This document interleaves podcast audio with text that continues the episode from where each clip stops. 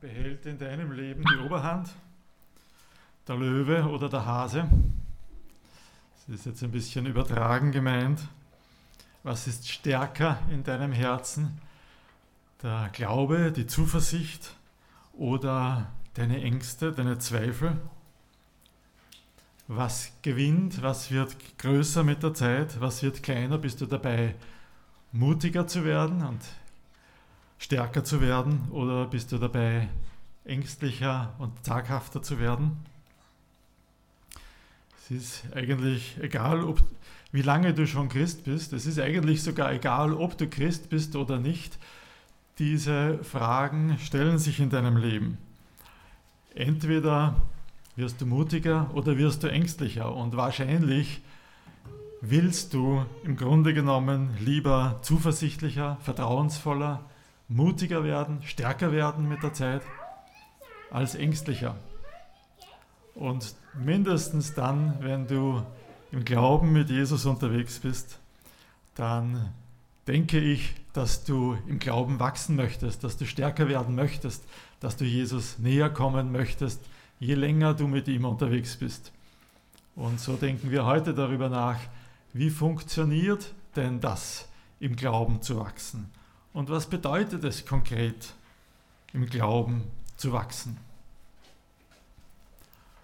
Und eines müssen wir dabei von Anfang an ganz klar festhalten, echtes Glaubenswachstum können wir nicht machen, können wir nicht irgendwie erzeugen. Das ist kein Kurs, den wir belegen müssen, das ist kein Stoff, den wir lesen und uns aneignen, das ist kein Programm, das wir durchlaufen und wo wir dann irgendwann eine Abschlussprüfung machen und sagen, Haken drunter, jetzt ist Glaubenswachstum geschafft.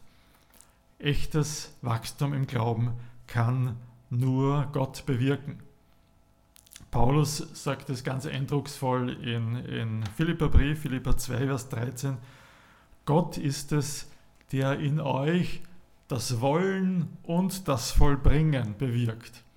Also im Grunde genommen sagt er, nicht nur, dass du im Glauben wächst, ist allein das Handeln Gottes, sondern schon, dass du überhaupt den Wunsch hast, Gott näher zu kommen, schon das kannst du nicht selbst bewirken, sondern kann nur Gott in dir bewirken. Und diese Gleichnisse von Jesus, die uns Karin am Anfang gelesen hat, die sagen uns dieselbe Botschaft, in, sinnbildlich im Gleichnis. Das erste war das Gleichnis von der selbstwachsenden Saat. Und die Botschaft davon ist, da wo Leben ist, da drängt es zum Wachstum. Und das gilt für natürliches Leben genauso wie für geistliches Leben. Leben kann gar nicht anders als wachsen wollen.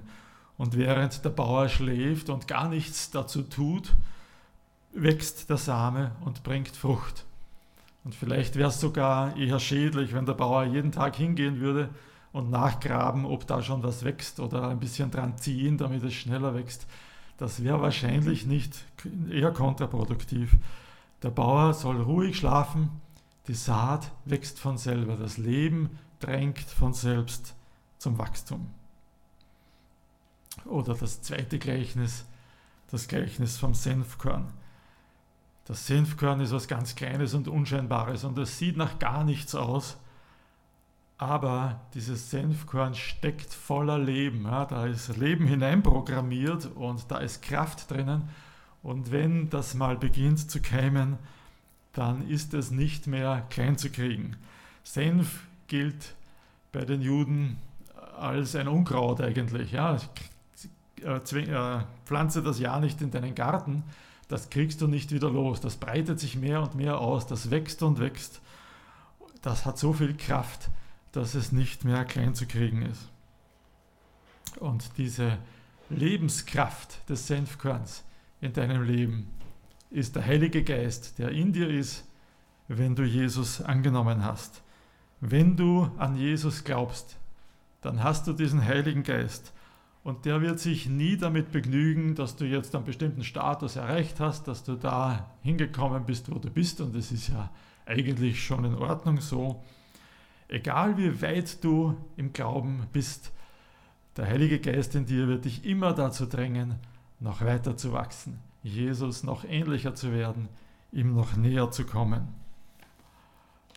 Wachstum geschieht durch die Kraft Gottes sozusagen von selbst. Aber das bedeutet andererseits auch nicht, dass wir es einfach nur passiv über uns ergehen lassen müssen, dass es einfach nur zufällig passiert oder halt nicht passiert und dass ich nichts dafür tun kann oder soll, damit mein Glaube wächst. Wachstum ist kein Zufall. Und wieder gilt der Vergleich von geistlichem mit natürlichem Leben.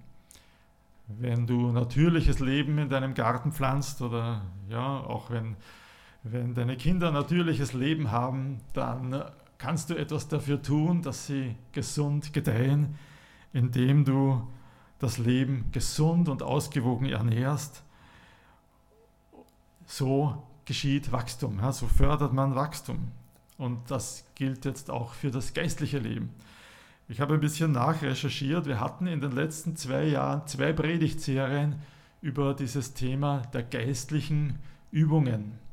Und das sind im Grunde genommen Dinge, die sich bewährt haben bei vielen Menschen, wie sie lernen können, Zeit mit Gott zu verbringen und Gott näher zu kommen. Sowohl 2019 als auch 2020 haben wir immer nach Ostern begonnen mit einer Predigtserie über diese Themen. Abenteuer Alltag, vielleicht erinnerst du dich noch, war Ende April 2019.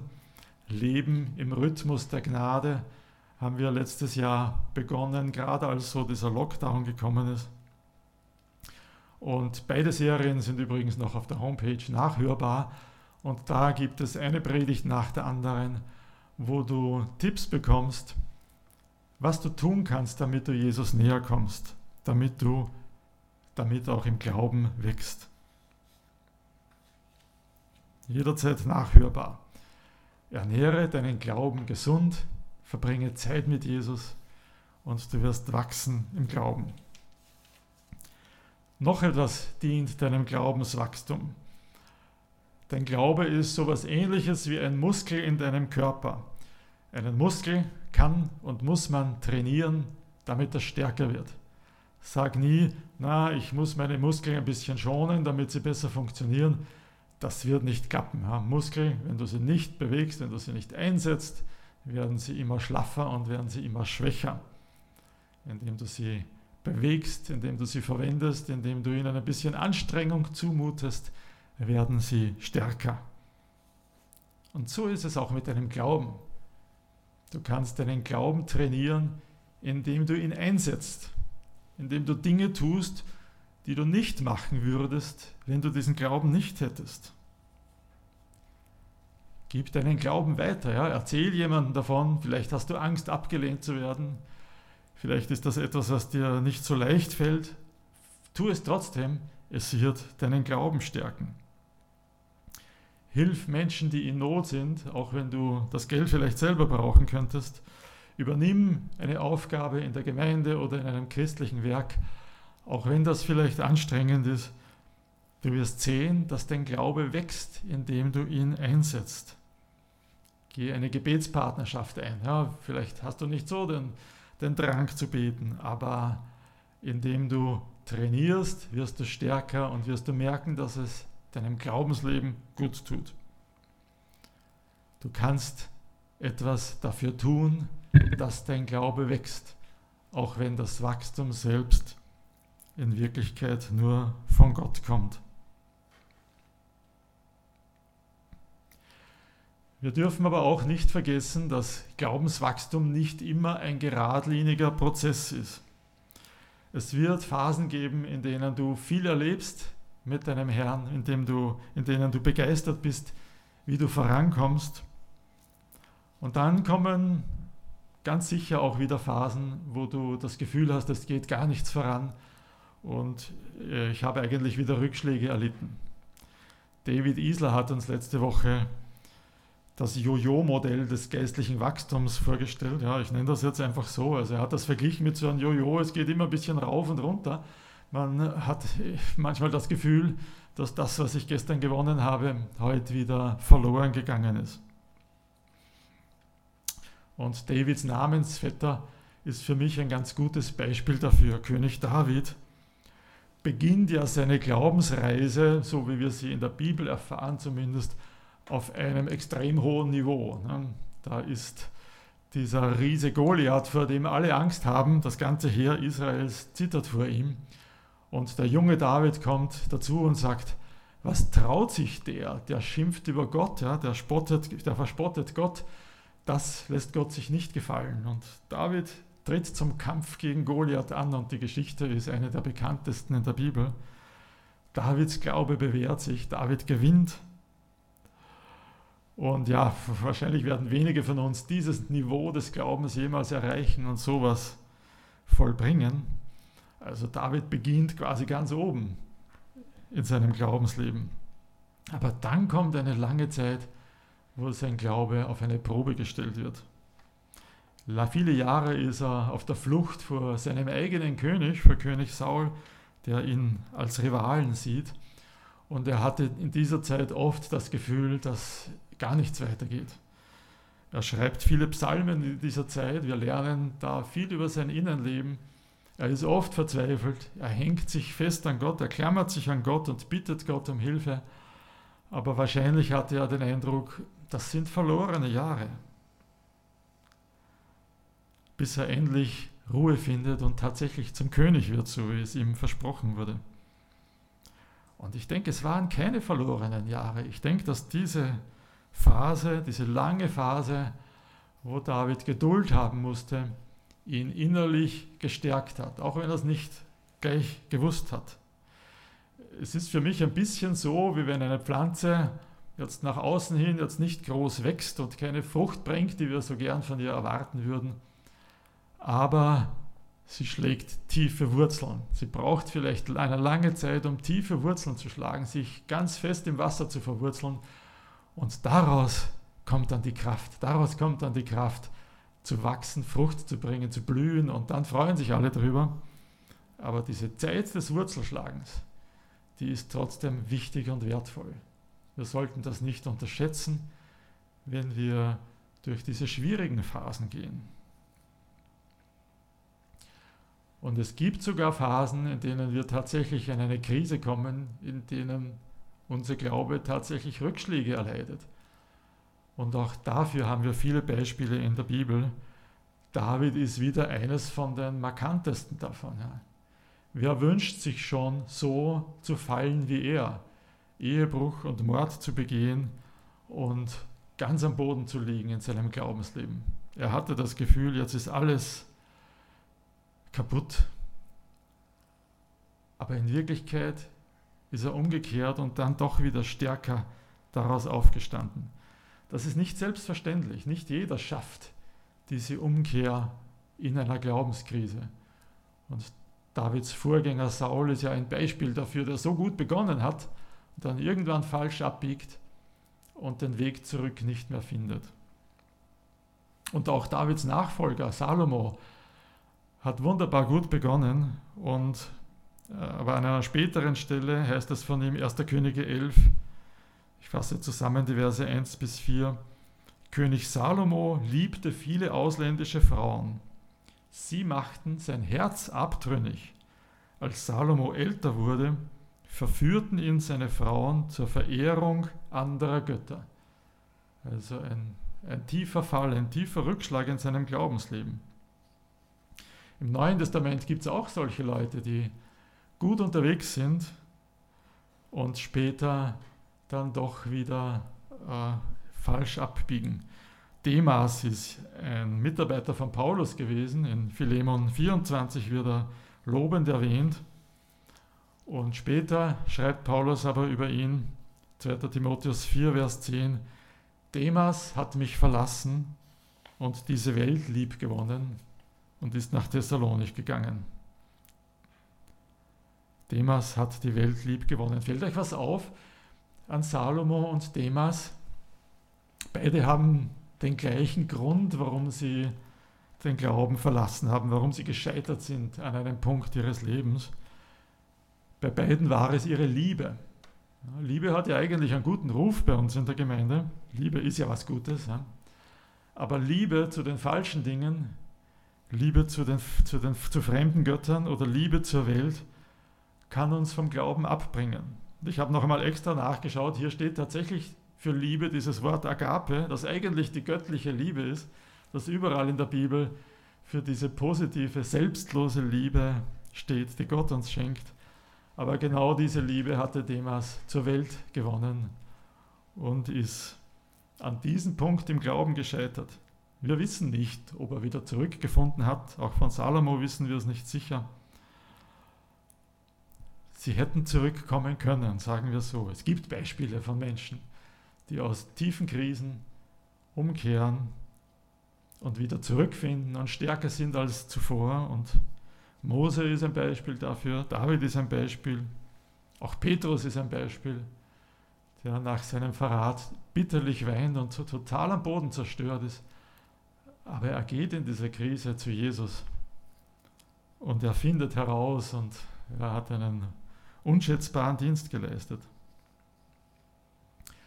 Wenn wir ganz am Ende der Bibel in das Buch der Offenbarung hineinschauen, dann finden wir ganze Gemeinden, die Jesus aufruft, umzukehren, herauszukommen aus der Krise und wieder zu wachsen im Glauben.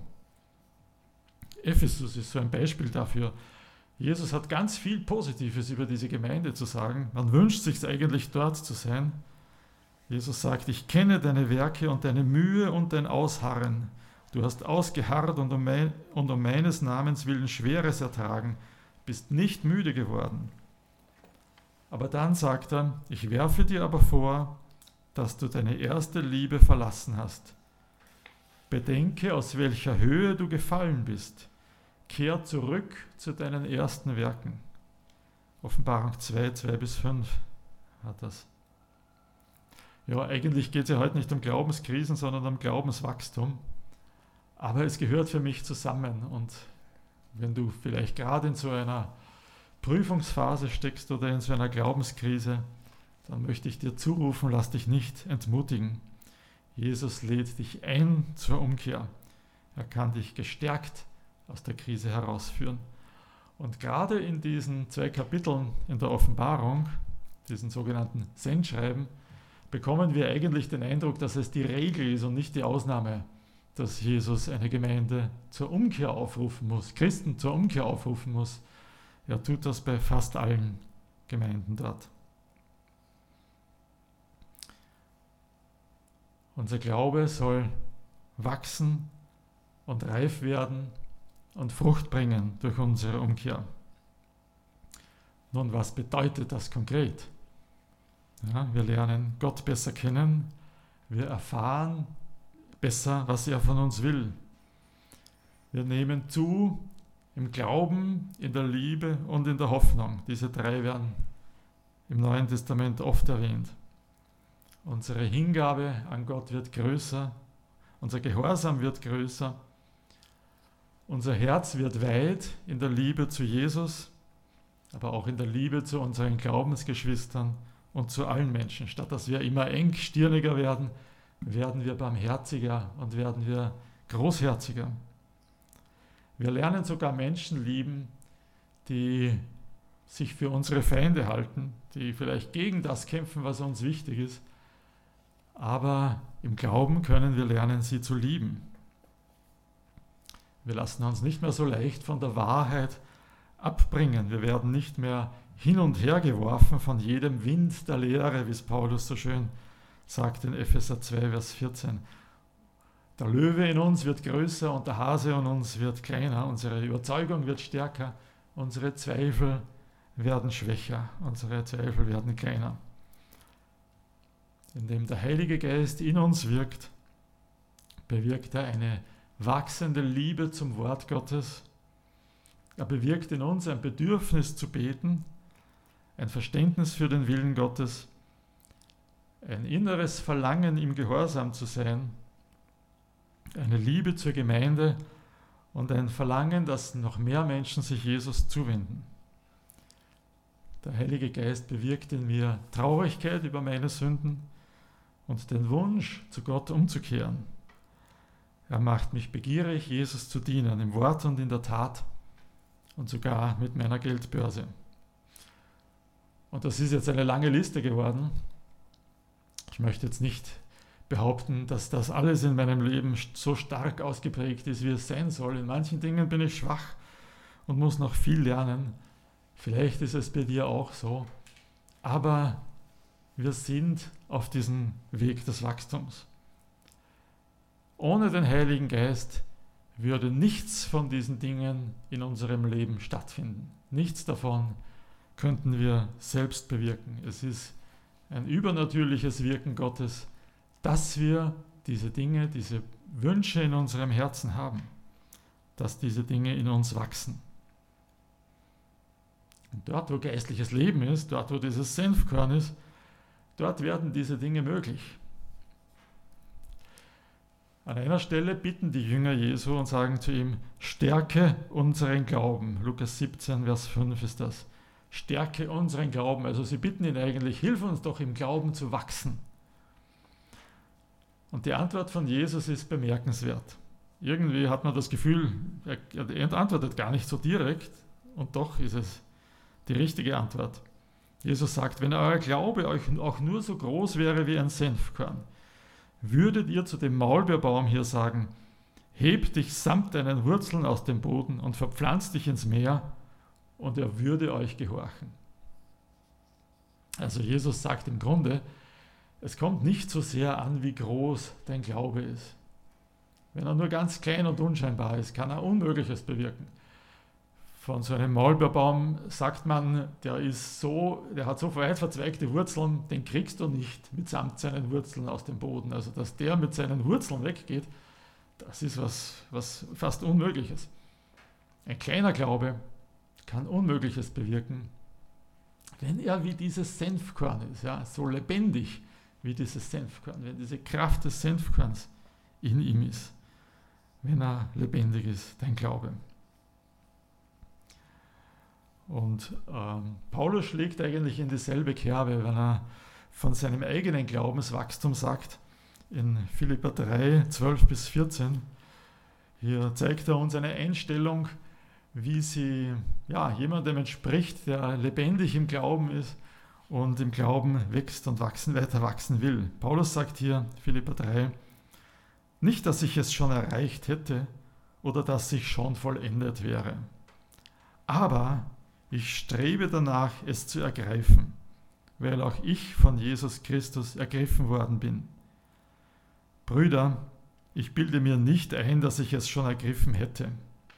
Eines aber tue ich, ich vergesse, was hinter mir liegt und strecke mich nach dem aus, was vor mir liegt. Das Ziel vor Augen jage ich nach dem Siegespreis, der himmlischen Berufung, die Gott uns in Christus Jesus schenkt. Egal wie weit du im Glaubensleben bist, diese Einstellung ist die richtige, zu sagen, ja, ich bin noch nicht da, wo ich sein soll, ich muss noch weiter wachsen, ich will noch weiter wachsen. Und ich will es so, wie Paulus hier schreibt, das Ziel vor Augen jage ich nach dem Siegespreis.